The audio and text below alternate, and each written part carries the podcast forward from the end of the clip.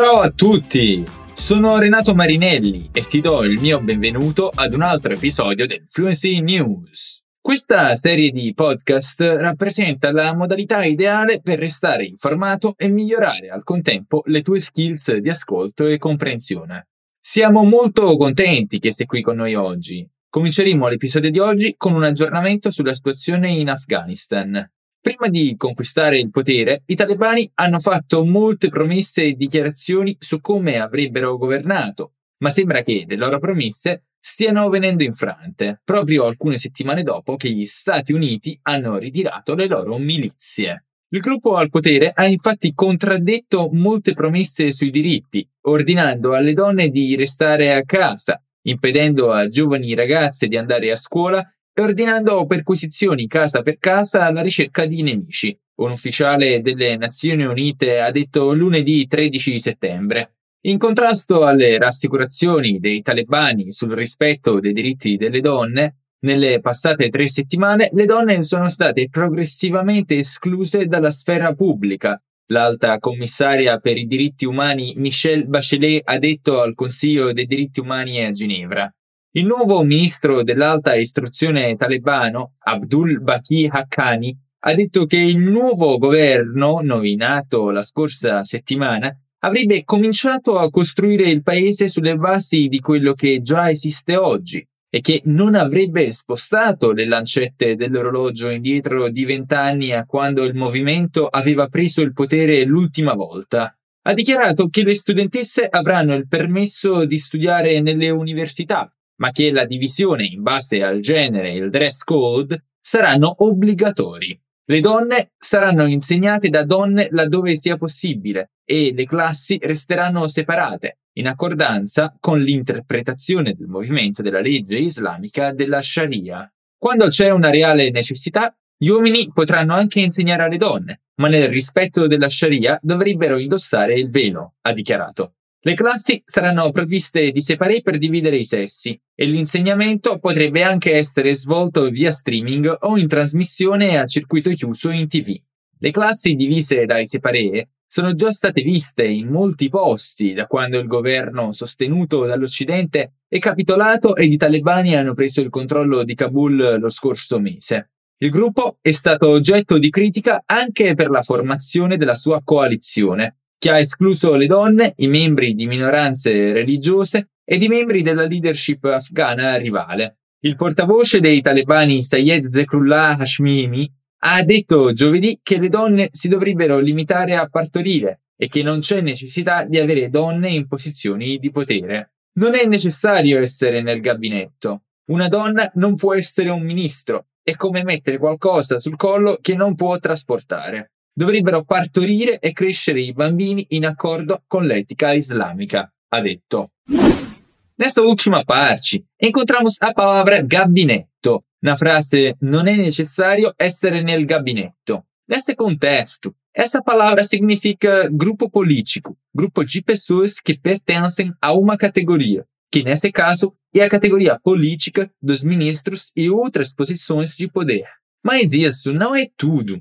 Além desse significado, um outro sentido talvez mais comum dessa palavra é para indicar o WC, o vaso sanitário. Cuidado para não confundir. La nuova coalizione ha innescato proteste capeggiate da donne che sono state accolte con frustate e bastonate dai combattenti talebani. I combattenti hanno anche picchiato alcuni giornalisti che stavano filmando la protesta, sono infatti state diffuse immagini sconvolgenti di giornalisti che hanno riportato infortuni dopo essere stati colpiti dai talebani. Almeno due immagini del genere sono trapelate, mostrando due uomini in mutande ed in piedi di spalle alla macchina fotografica, le loro schiene e gambe coperte di apparenti lividi ed abrasioni. La giornalista Nemat Nakdi ed il video editor Taki Daryabi dell'agenzia di news afghana Etilat Roads hanno detto che sono stati detenuti mentre riprendevano le proteste delle donne contro il coinvolgimento del Pakistan in Afghanistan e per l'invocazione dei diritti delle donne che si è tenuta mercoledì. Mi hanno colpito con estrema violenza, a tal punto che ho creduto di morire, Nakdi ha detto alla CNN. hanno usato una tale violenza che uno mi manteneva per la testa e la faccia ed un altro per i fianchi. Le mie mani e piedi erano legati e uno di loro spingeva le mie gambe come una fionda. Ho avuto la sensazione che il mio collo o la mia schiena potessero rompersi, Nakdi ha aggiunto. Quando le forze talebane ci hanno arrestato e ci hanno portato alla stazione di polizia, ci hanno torturato in continuazione per almeno dieci minuti, anche se non ero nelle condizioni di ricordare per quanto precisamente. Mi hanno colpito con qualsiasi cosa trovassero, Dariabi ha detto. Credo sia possibile che da ora in poi i talebani minaccino e torturino i giornalisti. La continuazione delle loro attività sarà considerata un pericolo per il governo, Dariabi ha aggiunto. Il gruppo estremista aveva detto in precedenza che avrebbe rispettato la libertà di stampa, ma le sue azioni indicano diversamente. Un portavoce del gruppo ha già allertato le persone al fine di non uscire in strada a protestare ed ha avvisato i giornalisti di non riprendere le proteste. Nessa outra parte, encontramos a palavra coalizione, mesmo no começo da notícia, na frase la nuova coalizione ha innescato proteste capeggiate da donne che sono state accolte con frustate e bastonate dai combattenti talebani. E nesse contexto, indica um grupo de pessoas que fazem parte de um governo. Por isso, em italiano, essa palavra é bastante utilizada na hora de falar sobre política, partidos e eleições. Por exemplo, na Itália, a gente fala de coalizione politica quando vários partidos decidem se unir para formar un governo. Parlando ora di altre novità, un report ha mostrato che Google sottopaga migliaia di lavoratori ombra internazionali, violando il diritto del lavoro in tutto il mondo.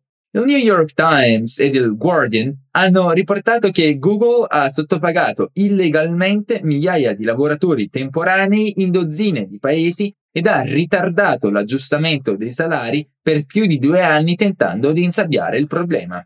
Il Dipartimento di adeguamento del gigante tech aveva scoperto il problema ma aveva scelto di non agire subito per compensare il suo staff ed invece ha soltanto corretto i salari per i nuovi impiegati nella speranza di evitare il danno legale, finanziario e di reputazione. Gli esecutivi Google, insieme agli avvocati, hanno deciso ad un certo punto di adeguarsi lentamente ed al minor costo possibile per loro, nonostante avessero ammesso che questa mossa non era la soluzione corretta da un punto di vista di adeguamento e che avrebbe potuto mettere le compagnie di risorse umane contrattualizzate in una posizione complicata legalmente ed eticamente. Google ha ammesso il suo fallimento ed ha detto che avrebbe condotto un'investigazione dopo essere stata contattata dal Guardian.